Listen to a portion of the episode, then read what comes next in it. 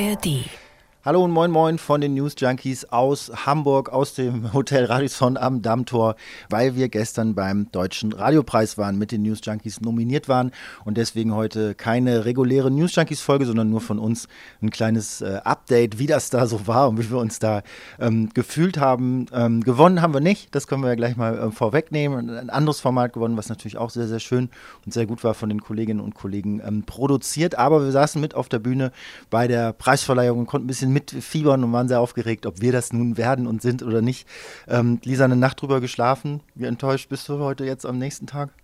Also ich bin tatsächlich gar nicht enttäuscht, weil allein schon die Nominierung natürlich eine ganz, ganz große Ehre ist. Das ist der Preis bei uns natürlich in der Branche, also mit entsprechend wirklich großer Wichtigkeit.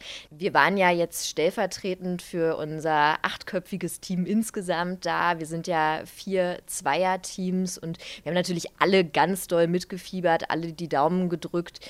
Und das war einfach schon toll, wirklich dabei zu sein, nominiert zu sein. Dementsprechend war auch übrigens die, die Vorfreude riesig Gesicht. Du hast es ja gerade angesprochen. Also war schon auch natürlich viel Aufregung mit dabei, mit Fiebern, auch mit den Kolleginnen und Kollegen. Dieses Ganze drumherum jetzt zu erleben, im großen Saal zu sitzen, die einzelnen Produktionen auch von anderen Radiosendern zu sehen. Das war schon eine, eine wirklich ganz große, ganz tolle Veranstaltung und wirklich toll, schon dabei zu sein würde auch sagen, für uns News Junkies eigentlich gut, da mal so ein Spotlight drauf gehabt zu haben, weil man kann ja schon sagen, da waren, ich, weiß, ich glaube nicht ganz tausend, aber schon viele hundert Leute äh, in, in, in, diesem Saal, in, in, dieser Veranstaltungshalle in Hamburg gestern und äh, aus der Branche und alle haben uns gesehen und wahrgenommen und gesehen, was wir mit den News Junkies machen und so.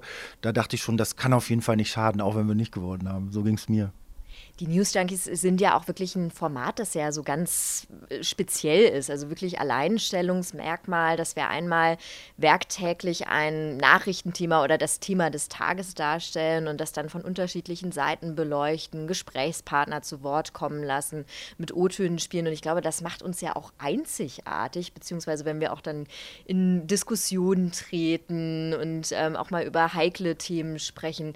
Und was wir ja auch immer haben, sind ja so diese unterschiedlichen unterschiedlichen ähm, ja, Schwerpunkte, Themenschwerpunkte von Wirtschaft über Politik hin zu Sport, Klima ist ja alles dabei. Und das hat es, glaube ich, finde ich, auch nochmal gezeigt, gerade hier mit dem Deutschen Radiopreis, dass wir eben so ein besonderes Format sind und dass das anscheinend auch gesehen wird. Also Lisa Splanemann einmal erklärt, warum die News Junkies gut und wichtig sind und ich glaube auch, warum wir das alle acht äh, Hosts, die wir da sind, echt gerne machen und das auch gerne noch eine Zeit lang weitermachen und uns jetzt freuen, dass wir damit auch mal beim Deutschen Radiopreis waren. Also das als kurzes Update von uns, von den News Junkies. Eine neue, volle Folge gibt es dann wieder ab Montag. Bis dahin sagen Henrik Schröder und Lisa Splanemann. Ciao.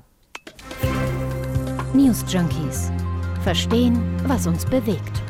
Ein Podcast von RBB24 Inforadio. Wir lieben das Warum.